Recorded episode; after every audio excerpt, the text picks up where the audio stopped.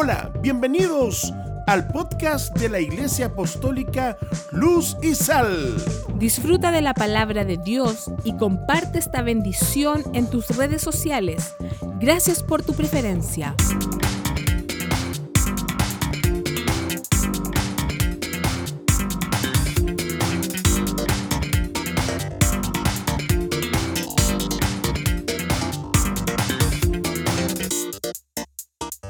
Libro de Hechos, capítulo 2, versículo 1, vamos, vamos a comenzar y lo vamos a leer alternadamente en el nombre de Jesús. Cuando llegó el día de Pentecostés, estaban todos unánimes. Diga conmigo, unánimes. Unánimes juntos. Versículo 2, la iglesia.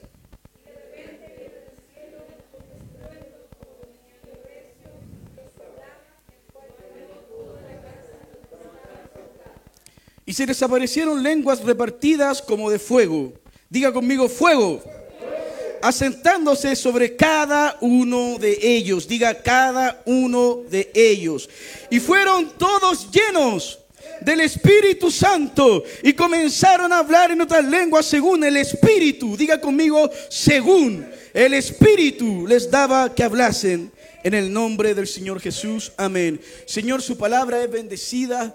Señor, en todo momento yo te ruego, Señor, que esta palabra pueda llegar. Señor, aleluya, ayúdame, Señor, a ordenar los pensamientos que tú has puesto en mi mente. Señor, para que sea en el orden divino y no pensamiento humano, no filosofía ni razonamiento humano, sino que en el nombre de Jesús, Señor, reprendo todo pensamiento, todo sentimiento extraño de este lugar, ya sea aquí o los que están viendo en redes sociales, para que la gloria de Dios descienda libremente. En el nombre de Jesús, pon la mente de Cristo en nuestra mente y un espíritu y oído de discípulo para la gloria del Señor Jesús. Amén y amén.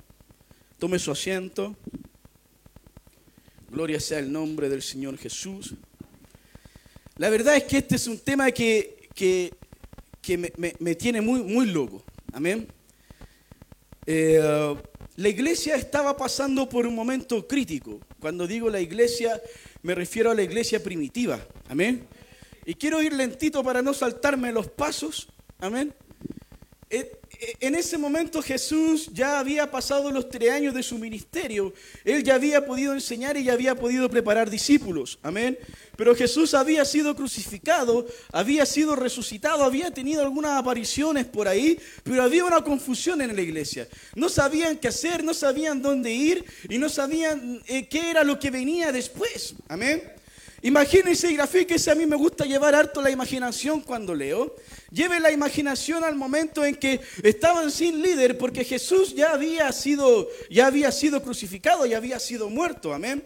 Entonces la Biblia dice que, por ejemplo, Pedro había vuelto, a sus andanzas, a su trabajo antiguo, había ido a, volver a ser un pescador, siendo que Jesús cuando lo había conocido le había dicho, ya no vas a ser más pescador de, peces, por decirlo de alguna forma, sino que vas a ser pescador de hombres, amén. Ya le había encomendado una misión a Pedro, pero sin el líder estaban todos esparcidos, amén. Era un momento difícil.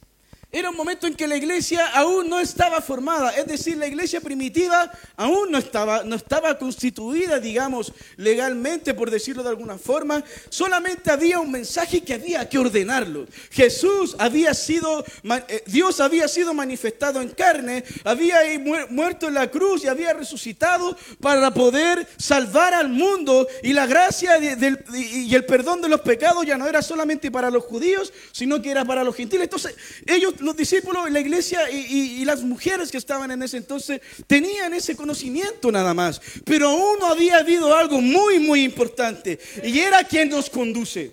Amén el Espíritu Santo de Dios. Diga conmigo, Espíritu Santo.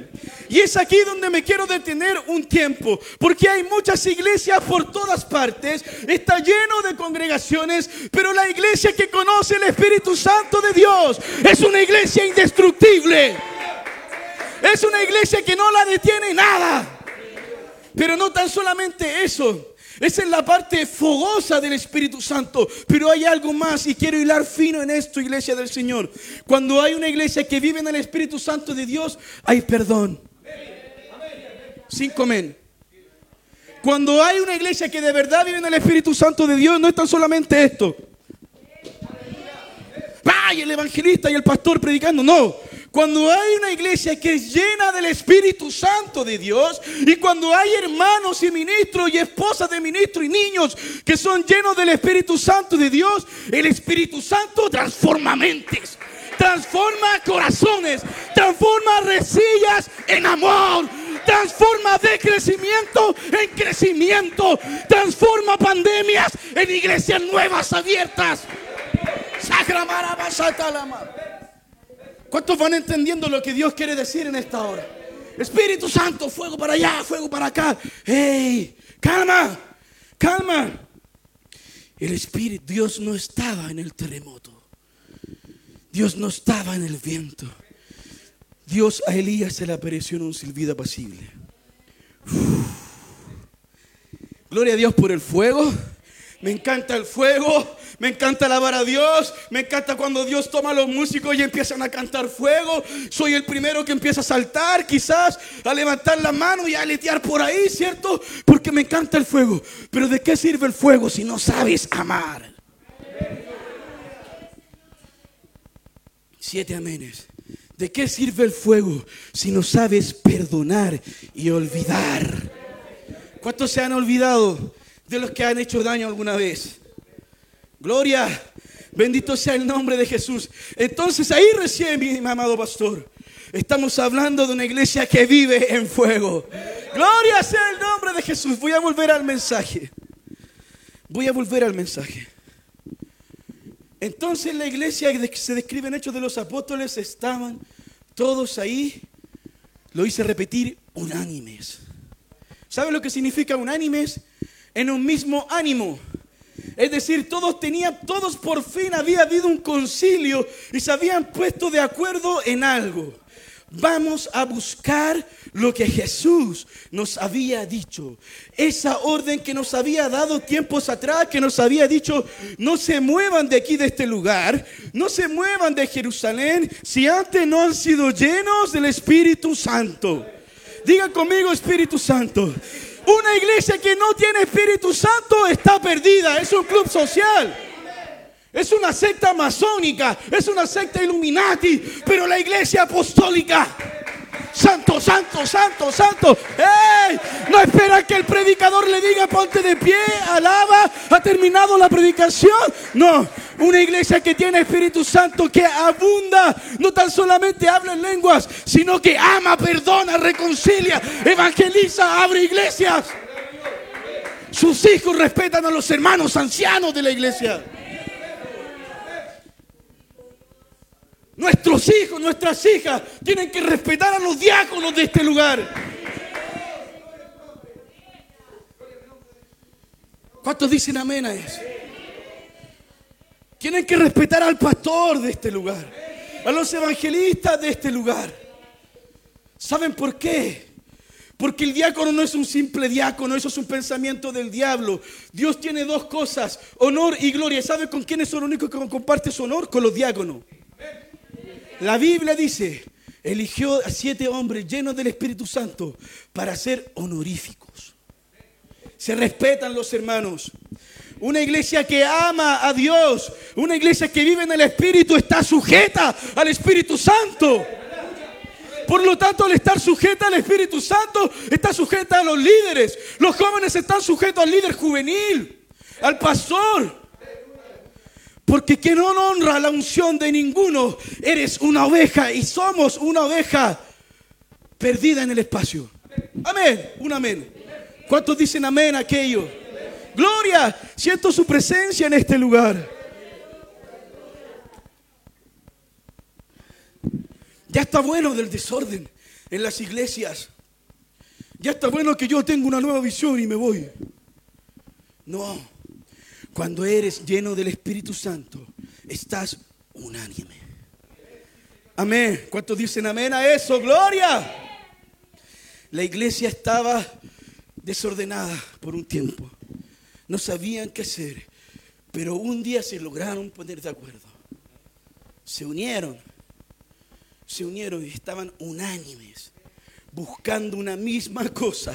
Y de repente, y de repente que me gusta esa frase, y de repente vino del cielo un viento recio. Dios no va a llenar a nadie que no esté unido a la visión. Dios no va a honrar a nadie que no esté unido a la visión. Dios no va a honrar a nadie que no respete la iglesia. Y cuando digo respete la iglesia, me refiero a más que pasar a sacar el vaso de agua así, todo agachado, o a caminar en puntita. Me refiero a amar al que está al lado tuyo. Gloria, cuando vamos comprendiendo esto, vamos entendiendo de verdad lo que es el reino. Amén. Gloria sea el nombre de Jesús. Ahora quiero centrarme a esto.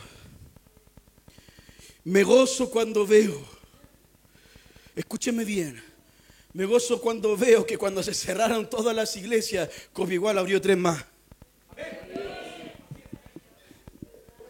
¿Sabe por qué es eso? Porque estamos unánimes. Estamos unidos. Y es ahí cuando el viento recio llega y sopla a la casa. Alguien espiritual no es el que más habla en lenguas. Y escúcheme, me hago responsable de mis palabras. Hasta el diablo sabe imitar las lenguas. Amén, uno lo entiende. Hasta el diablo sabe imitar las lenguas. Pero es imita. Acuérdese que es, es como un león, como un león, buscando a quien devorar. Pero Jesús es el león, de real león. El diablo solamente imita. Y los que no están en el espíritu, caen y ceden a cualquier cosa. Quiero terminar con esto. Quiero terminar con esto. La verdad es que sabes que no predico muy largo. Pero quiero terminar con esto. ¿Alguien aquí es apostólico y es pentecostal? ¿Alguien aquí es hermano Gamaliel? Ayúdame con el piano, por favor. ¿Alguien aquí es apostólico y pentecostal? 1, 2, 3, 4, 5, 6. ¿Alguien aquí es de verdad apostólico y pentecostal? Entonces, ahora, aquí, en este momento, no tienes que esperar a un gritón como yo que te diga alaba. Yo voy a apagar el micrófono, no te voy a decir ponte en pie, nada, y quiero que alguien comience a alabar a Dios. Unánimes. Unánimes. Vamos, vamos. ¿Quién sabe alabar a Dios en este lugar? ¿Quién sabe alabar a Dios en este lugar? Si hay rencor, si hay rencilla, el Espíritu Santo te va a guiar en el Espíritu. Escúchame bien esto. Y te va a ir a abrazar, amar, besar, llamar al que está dolido contigo. Gracias por acompañarnos en este podcast. Ha sido un honor poder compartir este tiempo juntos. Te invitamos a que siga nuestras redes sociales de la Iglesia Apostólica Luz y Sal, donde constantemente estaremos subiendo nuevos contenidos. Que Jesús bendiga tu vida y también a los tuyos. Un abrazo cordial de tu servidor, el pastor Felipe Mella.